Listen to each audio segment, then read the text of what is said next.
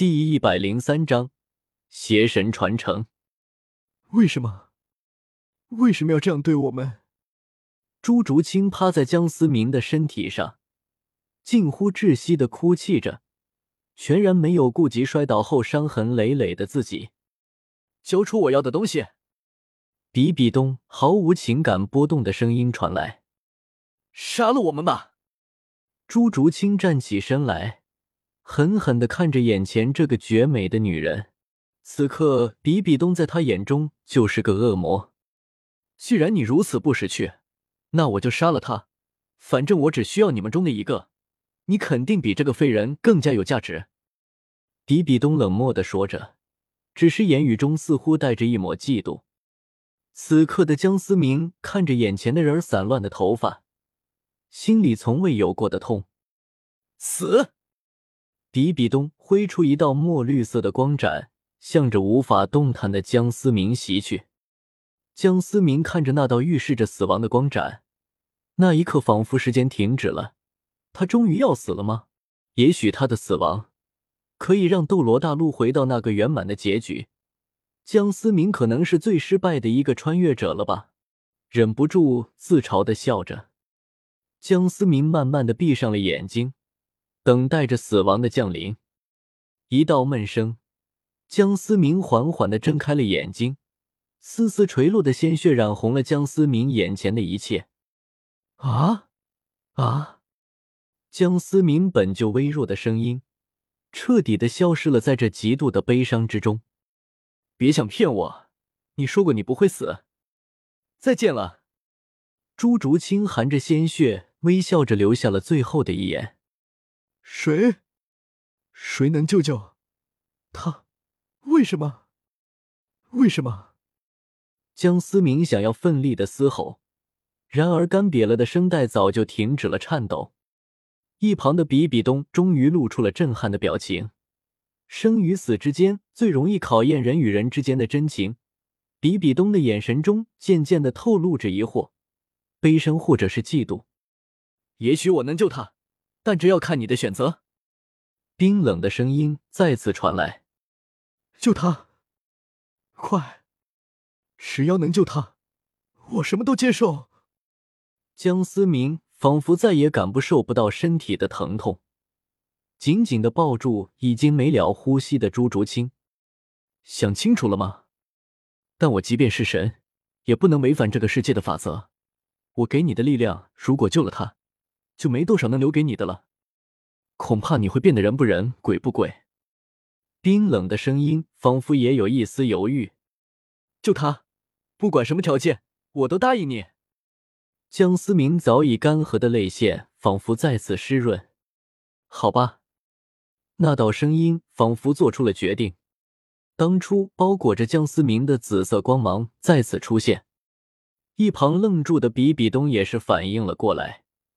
巨大的蜘蛛镰刀奋力的劈向紫色的光芒，紫色光芒爆发出强大的反震之力，将比比东震的飞了出去，忍不住吐出了一口鲜血。这不可能！比比东露出了惊骇的表情。就算是某位神帝传承者，此刻的江思明也不可能爆发出如此强大的力量。比比东身为罗刹神的传承者。清楚的知道，神的力量是不能够轻易传送到斗罗大陆的。他本以为上次江思明周身的紫色光芒就已经是那位神给江思明留下的最后的底牌了。紫色光芒之中，神力一点一点修复着朱竹清的身体。渐渐的，朱竹清背后那偌大的伤口慢慢的愈合。江思明此刻感受着来自邪恶之神强大的力量。身体原来干枯的皮肤一点一点的脱落，代替他的是一片猩红。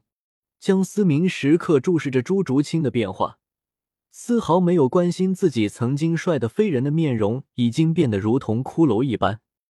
随着神力的涌出，江思明感受着身体似乎在慢慢的修复，丹田之处的血洞在一点一点慢慢的愈合。